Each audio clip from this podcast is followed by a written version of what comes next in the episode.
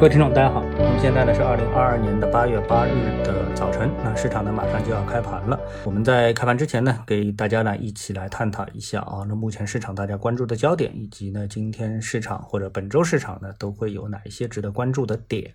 首先呢，我们来谈一个热点话题啊，就是股神巴菲特他在二季度巨亏四百三十八亿美元。那么这条消息呢引起了很多投资者的关注，因为我们说股神巴菲特嘛，他就是应该永远挣钱，不应该亏钱，对吧？那么从相对数据来说的话呢，那么上年同期啊，它的净利润是二百八十亿啊，那么这次呢，二季度亏了四百三十七亿，所以这个亏损确实是相当的厉害。尽管我们都知道，巴菲特的交易的总的体量啊是非常的厉害，所以呢，他亏一个百分比达到一个数量级，那是普通人难以企及的。但无论如何，它从比例上来说也不是一个很小的比例。但这是不是值得很惊奇呢？我觉得里面有两点值得关注。第一，首先他亏的这个时间段啊是二零二二年的二季度啊。那我们知道二季度呢，真是美股啊走的最糟糕的时段啊，因为在二季度呢，整个的美股它的一个下跌幅度呢是达到了将近百分之二十。巴菲特买了很多的股票啊，那么他不可能只买一个股票，这些股票呢都很容易受到指数的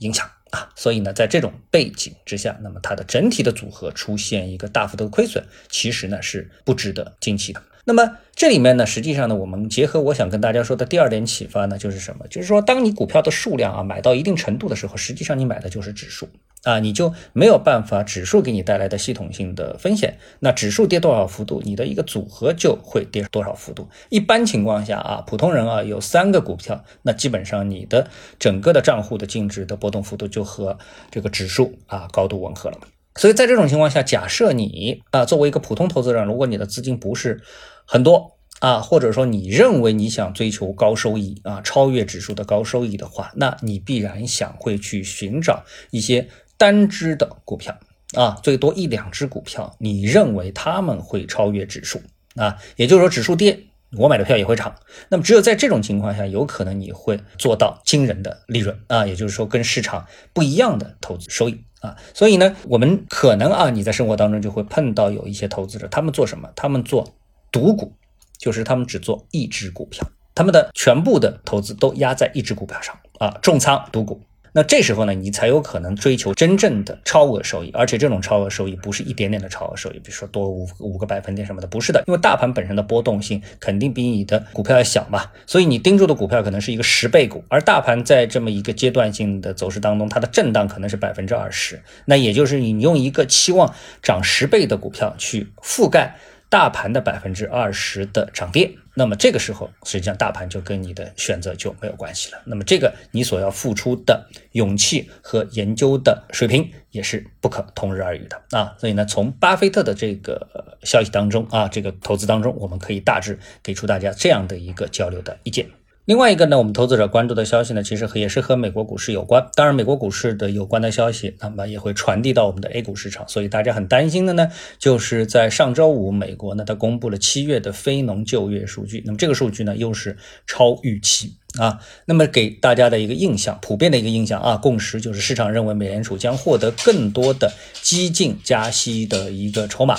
啊，那美联储激进的加息的筹码主要来自于什么？一个通胀。那么通胀呢，又来自于比如说商品价格的上涨啊，大宗的这个上涨，像石油啊、天然气价格的上涨。还有一个呢，就是经济的 GDP 的高速的上涨。那那这些呃里面又会有一些数据，就比如说非农就业，也就就业率非常好，显示经济过热。也就是说，呃 CPI 和经济过热这些数据叠加在一起，就给了美联储加息的。信心，所以非农数据呢，如果走的超预期的话呢，那么大家就很担心美联储会继续大幅的加息。所以呢，美联储在下一轮的加息七十五个点的这个概率啊，因为这个非农数据呢又大大的得到了提升，所以呢，盘中呢美股呢是出现了下跌啊，呃，当然收盘其实收还收回来了。那关于这个消息啊，市场给出的研究其实分两个方面啊，一个方面就是看数据，哎，这个是对加息有利；另外一个数据呢，相对就比较理性了。他说你这个。非农数据其实是有很大水分的，就是你看到的好像是就业率的上升，实际上呢是可能大家在转移工作，那么所以实际收益率呢可能是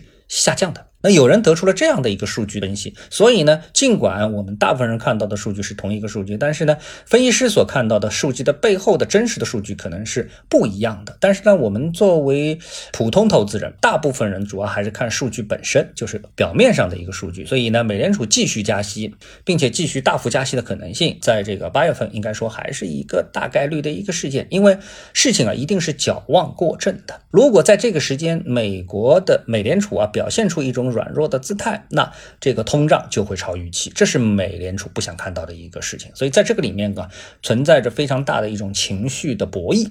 啊。那么我们。看到这里之后呢，我们就在想，美国的加息也好啊，等等也好，那么这个特别是加息这个数据，是不是会影响我们的 A 股市场呢？因为大家都知道，我们在节目当中也反复的提起过啊，那加息呢，它就会吸引全球资金啊回流美国资本市场啊，因为美股涨得又好，这个美债呢，它的收益率又提高，那这时候你的美元回流美国，那这不是一件很吸引人的事情吗？但是呢，你一回流之后呢，就会对这个非美国家啊，他们的金融呢造成冲击。那这我们说过了，以前像东南亚。经济危机等等之类的，就是因为出现了这样的一个原因，所以每次美国加息啊，它都会对全球资本市场上形成。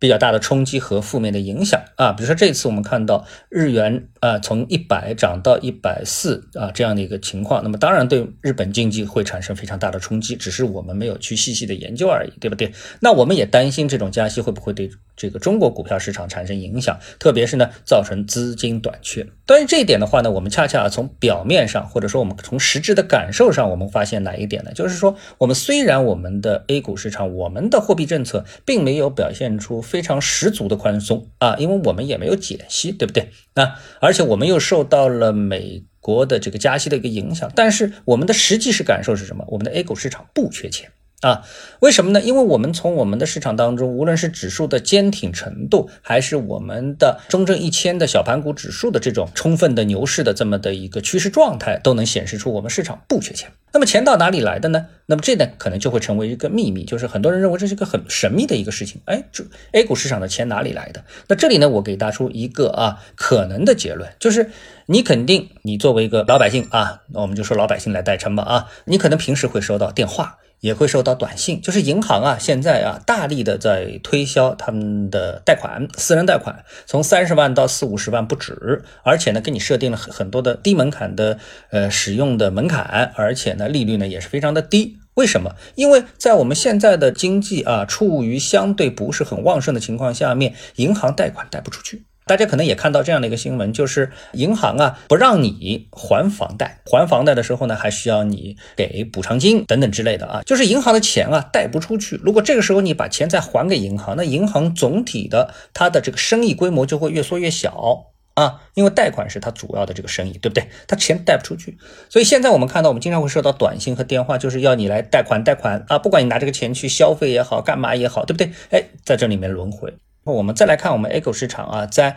未来的行情当中的一个预判，各种综合的逻辑在一起之后，首先我们看到中证一千可能还是我们最强劲的指数。啊，这是一个方向啊，这是一个方向，中证一千指数。另外一个呢，就是我们在过去的几个交易日当中一直跟大家谈到的，节目当中谈到的，就是作为一种信仰投资的芯片。那么这个行业在国际市场上所面临的利空越多，那么它在 A 股市场上所能得到的利好就越大，它的想象空间就越大。啊，这个呢，也是我们在短期还能继续看到上涨趋势的板块，